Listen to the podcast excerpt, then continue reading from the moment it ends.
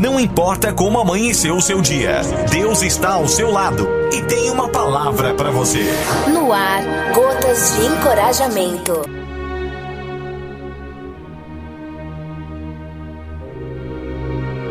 E disse-lhe Jesus: Ninguém que lança a mão no arado e olha para trás é apto para o reino de Deus. Evangelho de Lucas, capítulo 9, versículo 62. Em Lucas 17, 32, nós temos a exortação de Jesus dizendo o seguinte: Lembrai-vos da mulher de Ló. Todos nós temos dificuldade de abrir mão de determinados valores herdados da família ou formado no decorrer da nossa existência. Ficamos presos às coisas da nossa vida como bens materiais ou pessoas, mas quando se trata de seguir a Deus, seguir o Senhor Jesus, nós não podemos ter nada absolutamente que nos prenda.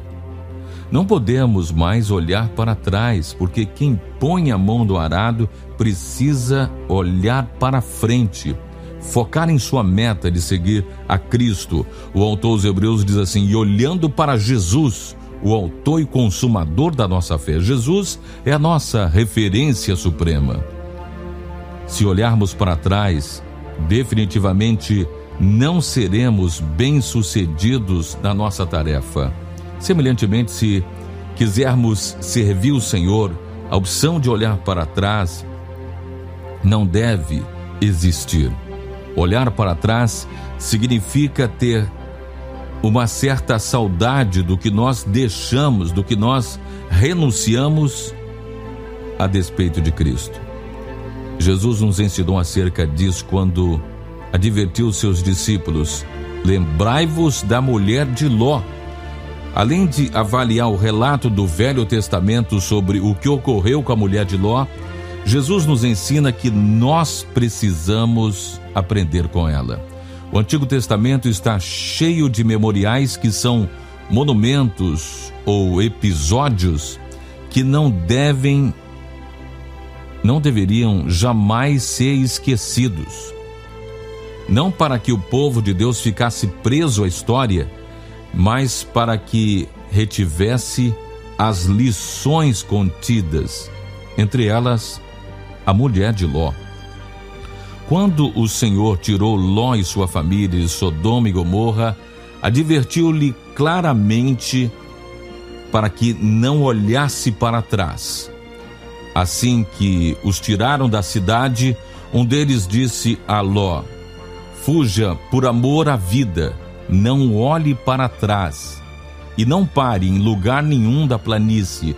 Fuja para as montanhas, ou você será morto. Gênesis 19, versículo 17. Temos duas figuras aqui. Sodoma e Gomorra figuram este mundo perdido que há de ser julgado por Deus. Mas o livramento de Ló e sua família figuram nossa salvação e livramento do juízo e condenação desse mundo. Entretanto, para nós não sermos julgados com o mundo, não basta apenas sair geograficamente dele. É preciso que o nosso coração também saia de lá. Ao ordenar que não olhassem para trás, Deus estava determinando o fim de tudo aquilo.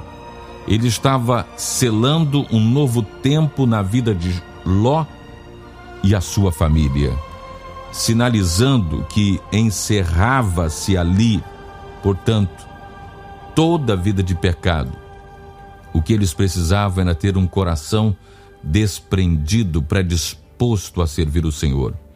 Mas a mulher de Ló desobedeceu à ordem divina. Ela decidiu olhar para trás.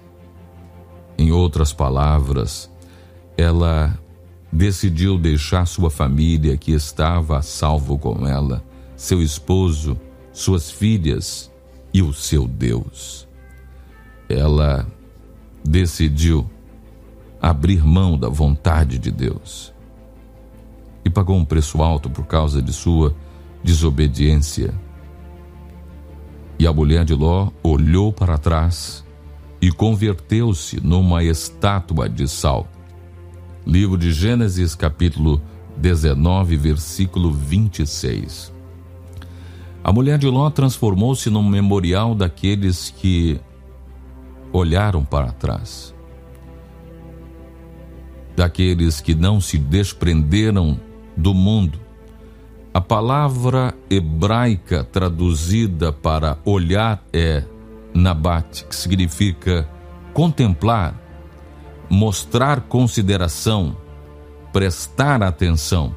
Não fala de alguém que olhou por curiosidade para ver o tamanho do estrago produzido pelo juízo divino.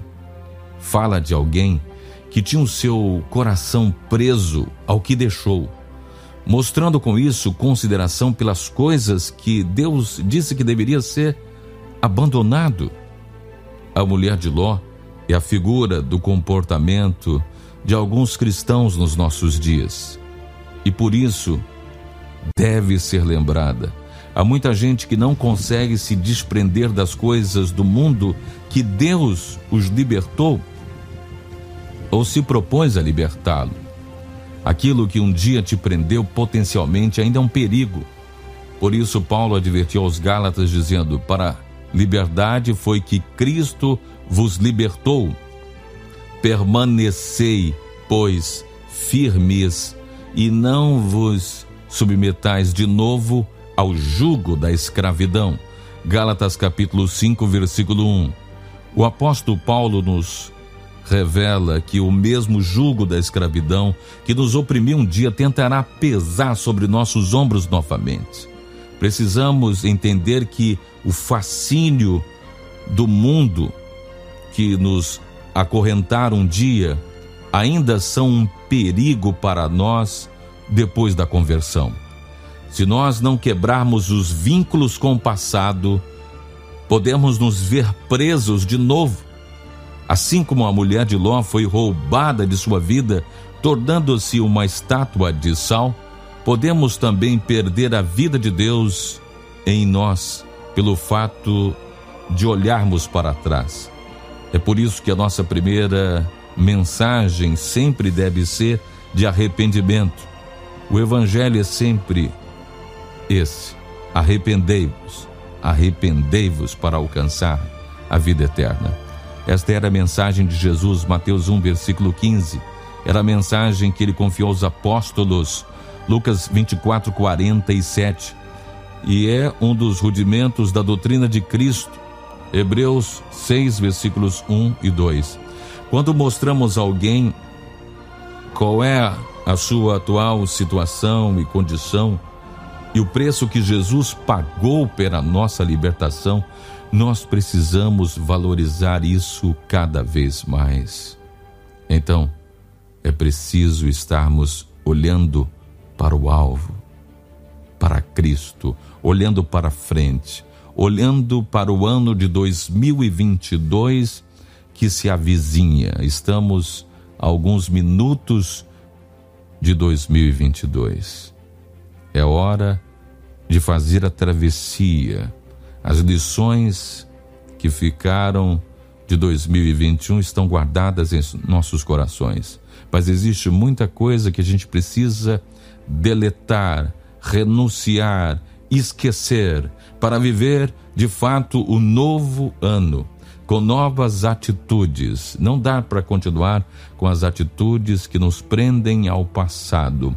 Uma coisa que nos faz olhar para trás é nos esquecermos de quem éramos e do preço que foi pago por nossas vidas.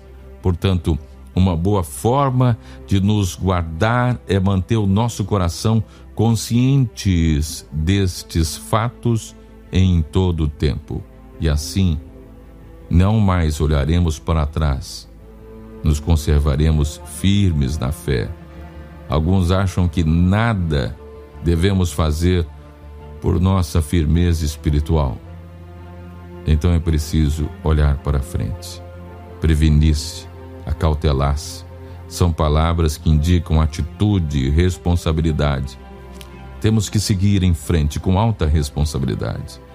É o propósito de nos manter firmes, renovar o voto e o compromisso de estar firmado em Cristo Jesus, que é a nossa âncora segura.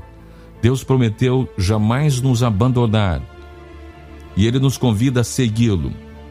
E Ele nos desafia a deixar para trás todo o passado, o mundo, as trevas, o pecado, tudo tem que ficar no passado. Nós precisamos viver o novo de Deus. Como Paulo escreveu aos cristãos em Roma, andar em novidade de vida.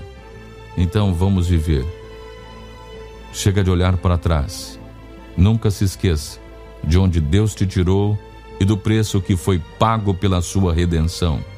Cultive uma vida de busca a Deus e fortaleça-se lendo a sua palavra, orando e se congregando.